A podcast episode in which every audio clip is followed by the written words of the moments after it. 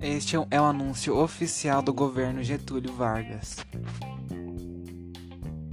Iniciaremos com uma notícia animadora para toda a classe trabalhadora. Estaremos organizando novas leis e direitos que irão beneficiar todos os trabalhadores que sustentam toda essa nação. De início,